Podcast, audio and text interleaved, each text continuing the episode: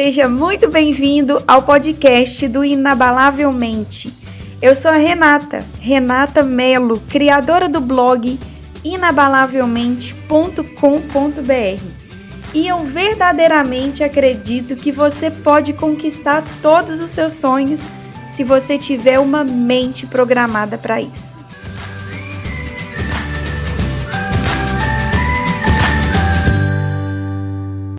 Quero falar sobre o assunto mais importante das nossas vidas. Sabe qual que é o assunto mais importante das nossas vidas? É o tempo. Isso mesmo, tempo é vida. É igual aqueles joguinhos de videogame, né? A gente começa a jogar, a gente já inicia o jogo com aquela quantidade de vida, com aquela barrinha de vidas. E à medida que o tempo vai passando, as barrinhas elas vão se esgotando. A nossa vida funciona da mesma forma. A gente nasce com um pacotinho de tempo e esse pacotinho ele vai diminuindo, ele vai murchando com o passar dos anos, porque o nosso tempo vai diminuindo. E quando esse pacotinho acaba, acaba também a nossa vida. Então, para para analisar o quanto o assunto tempo ele deve ser tratado de forma muito especial no seu dia a dia. Você deve demandar muita energia na preparação, no seu gasto do seu tempo. Porque tempo é vida e é uma vida que não volta atrás. Todos nós temos 24 horas. E o que que você anda fazendo da priorização do tempo nessas 24 horas. Não deixa isso para lá. Tenha seriedade com relação ao tratamento do tempo, porque isso que vai impactar a sua vida. A sua vida é o uso do seu tempo. Então, hoje eu quero te falar sobre os cinco pontos que, que podem impactar muito na quantidade de tempo disponível para você. O primeiro ponto é você preparar o ambiente onde você está trabalhando ou está estudando, porque o nosso ambiente tem grande influência na nossa perda de tempo. Então, se eu estou trabalhando no, no, escritório com gavetas desorganizadas, com meu material desorganizado, com coisas fora do lugar, eu vou ficar perdendo uma grande quantidade de tempo ali no, no dia a dia para poder arrumar essas coisas. Então eu estou gastando a energia enquanto a minha energia poderia estar tá na criação de outras coisas, de ideias. Eu, eu estou ali perdendo meu tempo arrumando. Então presta atenção o quesito organização. Isso vale para sua casa, vale para o seu carro, vale para o seu escritório, para todos os ambientes onde você estiver.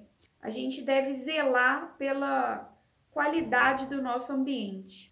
A segunda coisa é definir as cinco tarefas que você precisa executar no dia seguinte, no dia anterior. Então, antes de ir dormir, prioriza lá as cinco coisas mais importantes que você vai mirar toda a sua energia no dia seguinte executando aquelas coisas. Quando você faz isso, você estabelece uma uma ordem de prioridade dessas tarefas para o dia seguinte e evita acordar e passar o seu dia simplesmente sem fazer nada, sem produzir. Então, coloque essas tarefas no dia anterior, porque isso vai te trazer muita clareza na sua execução no dia seguinte. A terceira coisa são as redes sociais. Redes sociais é uma bênção e uma maldição ao mesmo tempo é uma benção porque você pode encontrar coisas fantásticas e você pode produzir coisas fantásticas e estudar coisas fantásticas. Mas é uma maldição porque aquilo ali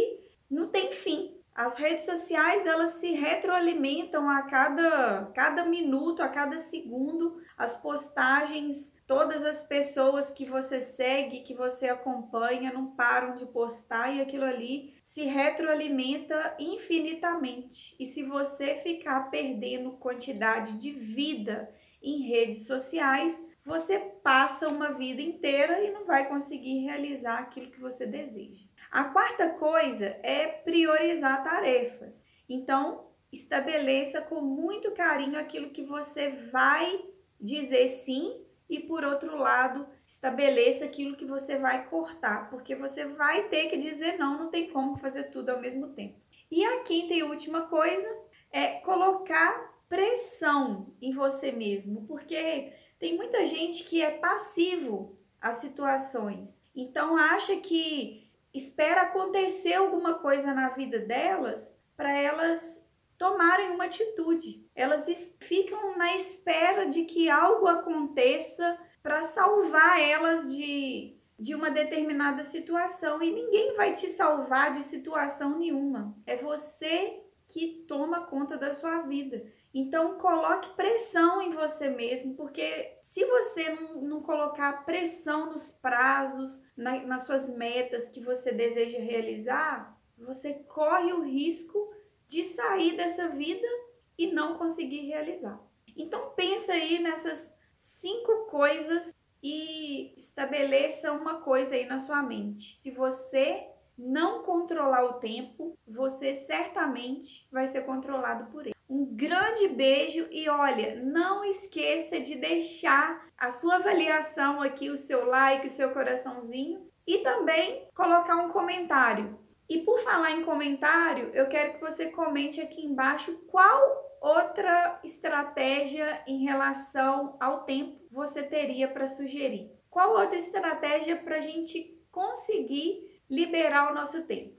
E se você quiser continuar essa experiência comigo, eu estou te esperando lá no meu blog inabalavelmente.com.br. Tem muito mais conteúdos de qualidade, artigos, vídeos, livros, treinamentos e muito mais. Um grande abraço, fique com Deus e até o próximo episódio.